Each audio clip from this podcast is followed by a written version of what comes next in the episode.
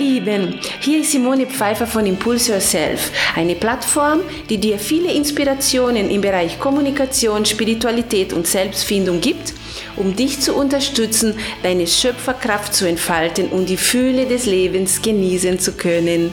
Schön, dass du da bist. Hallo meine Lieben. Ich begrüße dich ganz herzlich zu unserem neuen Podcast zum Thema Ich bin ein Perfektionist. Einfach so zu entspannen, obwohl das Haus noch nicht aufgeräumt ist oder eine E-Mail zu verschicken, ohne tausendmal nach, möglich, nach möglichen Fehlern gesucht zu haben, das ist für einen Perfektionist unmöglich. Was ist Perfektionismus? Es ist ein ständiges Streben nach Vollkommenheit. Der Betroffene äh, verfolgen ein Ideal der Perfektion in allen Lebensbereichen, was zu einem enormen Lebensdruck führt, sowohl für sich selbst als auch für seine Mitmenschen, weil meistens der Perfektionist verlangt diese Perfektion nicht nur für sich selbst, sondern auch für den anderen, also in ein Team, also das Team soll genauso perfektionistisch sein oder die Kinder soll genauso perfektionistisch sein. Also es wird tausendmal korrigiert, kritisiert, korrigiert, kritisiert, bis es irgendwie passt. Zum Perfektionismus neigen Menschen, die sowohl narzisstischen Zügen haben, also Workaholic sind, also die wirklich arbeiten, arbeiten, arbeiten und arbeiten, als auch Menschen mit einer zwanghaften Tendenzen. Wie entsteht der Perfektionismus? Meistens entsteht das in der Kindheit, wie fast alles, ne? Denn die Erziehung und die daraus resultierende Prägung spielen eine Riesenrolle. Perfektionismus entsteht auch durch ein Elternhaus, in dem Nähe und Geborgenheit gefehlt haben, in dem Liebe als Austauschmittel gegen Leistung genutzt wurde. Das das, das sehe ich sehr, sehr oft in der Praxis. Ne? Also ich liebe dich nur, wenn du brav bist. Ah, du hast eine tolle Note bekommen. Ah, oh, Papa liebt dich. Oh, was hast du ein Fünf bekommen? Oh, was bist du denn für ein schlimmer Kerl? Ja, also das, dieses Liebe, ich liebe, du bist nur gut, wenn du leistest. Es ist gar nicht so äh, selten zu sehen. Eine Kindheit ohne bedingungslose Liebe, Anerkennung und Wertschätzung und vor allem, wo Fehler bestraft wurden, begünstigen die Entwicklung eines Perfektionisten. Also Fehler äh, in vielen, in viele Kindheiten war Fehler was ganz Schlimmes, ja. Fehler wurde mit Schläge manchmal auch bestraft. Also das heißt, das Kind hat gelernt, okay, ich darf nie einen Fehler machen, weil sonst werde ich bestraft. Entweder haben sie mich geschlagen oder sie haben mich ausgelacht, mich bloßgestellt, mich kritisiert, ich habe Hausarrest bekommen oder was auch immer. Also ganz wichtig, ihr Lieben, gerade ihr, die Kinder habt, Fehler gehört zu Erfolg dazu erfolgreiche Menschen, die sind nur erfolgreich, weil sie Fehler gemacht haben, weil sie heute wissen, okay, wie geht's nicht? Wie was ist der falsche Weg? Ah, okay, diesen Weg spare ich mir, also ich gehe den anderen Weg, was auch nicht immer bedeutet, das ist der richtige Weg. Aber diese Menschen haben keine Angst zu probieren, sie haben keine Angst zu riskieren. Deswegen finde ich sehr, sehr wichtig, gerade du als Mama und als Papa, wenn dein Kind einen Fehler macht, unterstützt ihm, dass das nicht schlecht ist, sondern zu sagen, okay, schau, da haben wir gesehen, das funktioniert nicht. Jetzt lass uns den Weg finden, wo es funktioniert. Also immer diesen Fehler als Mittel, als, als Impuls für Erfolg, für jetzt weiß ich besser zu nehmen. Ja, Perfektionismus kann aber auch genetisch determiniert sein.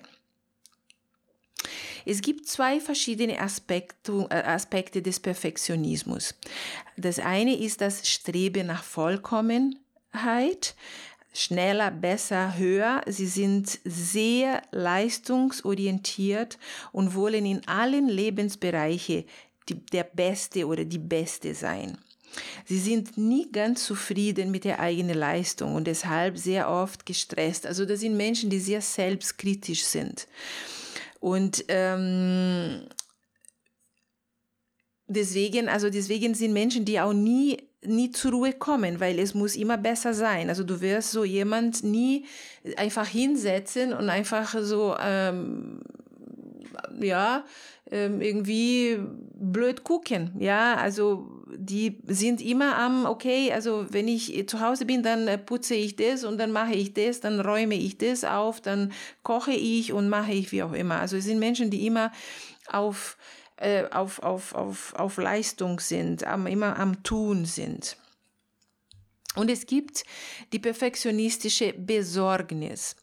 Menschen, die perfektionistische Besorgnis erleben, leiden unter einem enormen Druck. Sie zweifeln an ihrer eigenen Leistung, sind unsicher, haben einen Minderwertigkeitskomplex und reagieren übersensibel auf eigenen Fehler.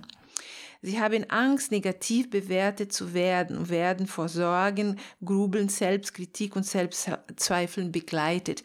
Also ich, ich habe eine Klientin, die ähm, in so einer Situation war, die tatsächlich mit gerade 40 ein Herzinfarkt erlitten hat. Also es ist wirklich ähm, ganz, ganz wichtig, dass du dass du lernst für dich selbstbewusster zu werden. Also suche dir eine Therapie, such dir einen Coach, die dich unterstützt in deinem Selbstbewusstsein, stärker zu werden, dass du dich erkennst, dass du erkennst, dass du wundervoll bist, genauso wie du bist. Ja, und dass du wirklich lernst, dass die Meinung anderer ist die Meinung anderer. Sie schauen dich an, sehen aber sich selbst. Also die Kritik an dich hat im Grunde genommen mit dir weniger zu tun. Es hat mit der eigenen Welt dieser Person zu tun. Aber weil diese Menschen sich nie genug sind, Sie versuchen es durch Perfektmachen auszugleichen und reagieren sehr empfindlich auf Mitarbeiter oder Kollegen, die pragmatischer sind und nicht die gleiche Denkweise verfolgen. Wie werde ich mein Perfektionismusstreben oder mein Perfektionsstreben los? Hier habe ich einige Übungen aus meinen Therapiesitzungen ähm, negative Glaubenssätze erkennen und durchbrechen. Hier machen wir eine Reise in die Vergangenheit und wir arbeiten mit der Angst vor Bestrafung, die meistens in der Kindheit ihren Ursprung hat.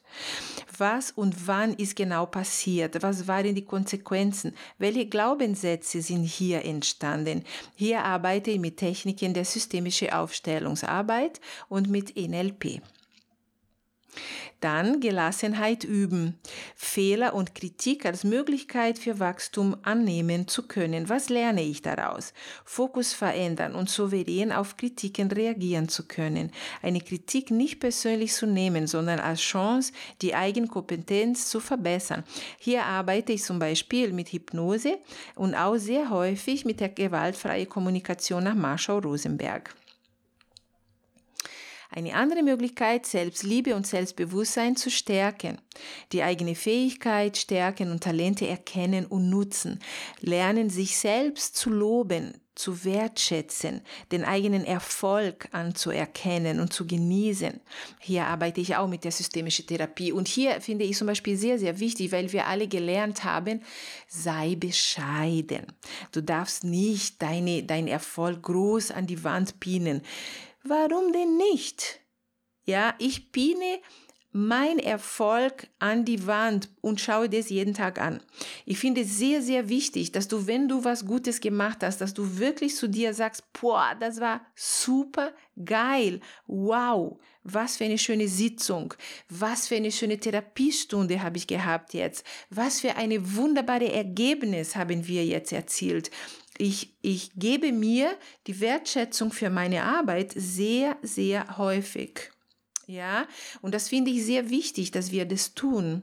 Also das, was du tust, du tust aus deinem vollen Überzeugung, aus, de, aus deinem vollen Herzen. Also lobe dich, wertschätze dich, anerkenne dich, mach dich, äh, mach dich, äh, ähm, unabhängiger von der Wertschätzung von außen oder die Meinung von außen. Das ist ganz, ganz wichtig.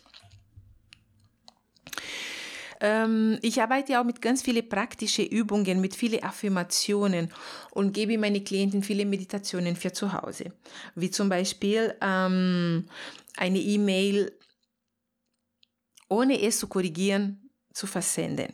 Ja, ein ganzes Wochenende einfach ohne das Haus zu putzen zu verbringen. Ein Wochenende, wo du dich hinsetzt, wo du dein Buch liest, wo du nicht in dem Moment, wo du ein Buch nimmst und schon sagst, oh Gott, hier ist so viel Staub und schon anfängst zu putzen. Nein, du nimmst das Buch, du setzt dich hin, du liest es, du machst Musik, du tanzt mal, das Haus muss aufgeräumt werden, du lässt es los.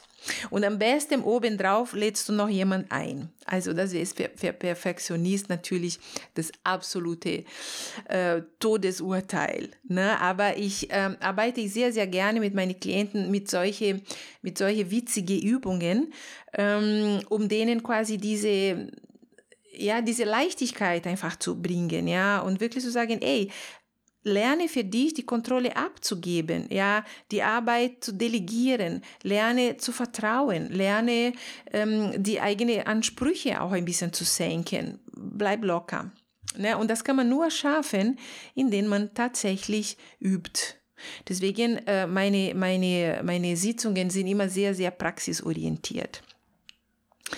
Sehr wichtig zu denken, ihr Lieben, nobody is perfect. Und genau diese Tatsache ist perfekt, weil genau in diesem, in dieses ähm, jeder von uns ist anders. Entsteht da ein riesen Kaleidoskop an Möglichkeiten für Lernen. Es ist bunt, es ist, jeder bringt was Neues mit. Es ist ein, wirklich ein Obstsalat und es ist, es ist einfach wunderschön so, wie es ist.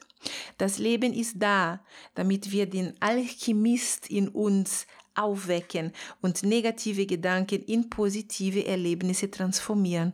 Das Leben ist da, damit du deine eigene Schöpferkraft erkennst. Das Leben ist ein wunderbares Spielfeld. Lerne für dich aufzustehen und neue Wege zu suchen. Arbeite an dir, liebe dich, lache, weine, fühle, tobe dich aus. Okay, Lebensqualität ist eine Eigenkreation. Lebensqualität ist eine Entscheidung. Okay, meine Lieben, eine dicke Umarmung und bis ganz bald. Ciao, ciao.